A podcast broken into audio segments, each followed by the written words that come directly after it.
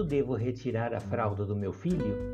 Essa é uma pergunta muito frequente nos consultórios. Muitos pais têm dúvidas sobre quando fazer isso. Surgem questões do tipo: será que meu filho está preparado? Qual a idade adequada?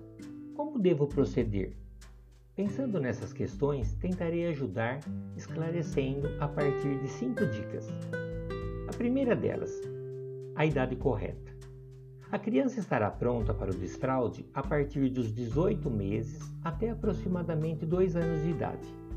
Porém, cabe aos pais gradativamente perceber não só o momento adequado do desenvolvimento físico, mas também do desenvolvimento da fala e criar um clima emocional favorável para iniciar esse processo. Além da idade mínima, seu filho precisa ter desenvolvido algumas habilidades para poder sair das fraldas. Por isso, observe o desenvolvimento da criança como um todo: seu andar, sua fala, equilíbrio, alimentação e a rotina familiar. A segunda dica: a criança começa a avisar.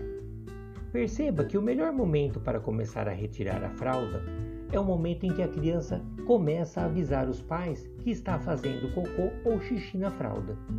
Essa atitude indica que ela já sabe quando é hora de fazer as necessidades. Ou seja, a criança está pronta para abandonar a fralda quando começa a demonstrar essa necessidade verbalizando. Por isso, aproveite esse momento. Terceira dica: controle de esfíncteres. Controlar os esfíncteres significa que seu filho já possui a capacidade fisiológica de controlar o xixi e o cocô. Você pode identificar isso quando a criança costuma fazer suas necessidades em momentos específicos do dia e não constantemente. Por isso, observe a fralda do seu bebê. Se ela permanecer limpa por um longo período, significa que seu filho já desenvolveu essa habilidade. Lembrando que esse controle pode variar de acordo com o processo de desenvolvimento de cada criança. Quarta dica: incomodar-se com a fralda suja. O incômodo com a fralda suja pode ser uma ótima chance de fazer com que seu filho comece a usar o banheiro ou o troninho.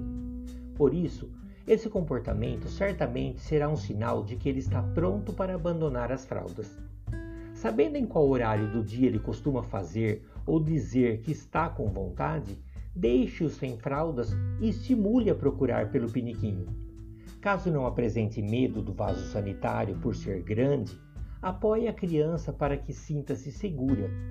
Muitas crianças apresentam medo de usar o banheiro por algum trauma relacionado a incidentes ou até mesmo por fantasiarem que vão cair lá dentro. Faça desse momento algo prazeroso, seguro e divertido. As crianças adoram acenar para seu cocô ao dar descarga. Quinta dica: possuir coordenação motora adequada. Esse é um dos grandes fatores que devem ser levados em consideração na hora de desfraldar seu bebê. Isso porque, para usar o banheiro, a criança precisa conseguir sentar-se, manter o equilíbrio e andar. Tendo esses domínios, ela se sentirá confortável para abandonar as fraldas. Algumas habilidades motoras precisam ser desenvolvidas, como por exemplo, permanecer na mesma posição de 2 a 5 minutos, driblar alguns obstáculos no caminho e subir degraus com facilidade. Isso pode ser um sinal de que a criança está fisicamente pronta para essa transição e novas aprendizagens.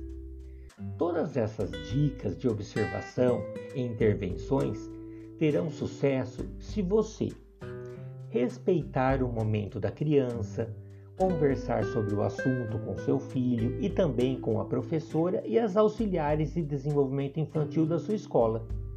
Ter paciência para ensinar e elogiar a criança quando ela obtiver sucesso.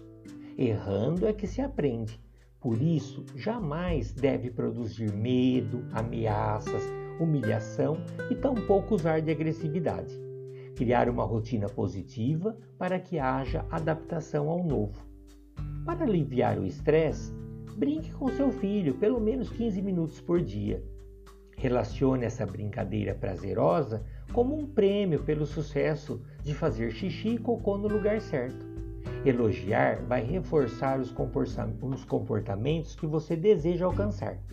Sabemos que podem ocorrer variações no desenvolvimento infantil decorrentes de fatores emocionais, traumas, deficiências, transtornos e síndromes.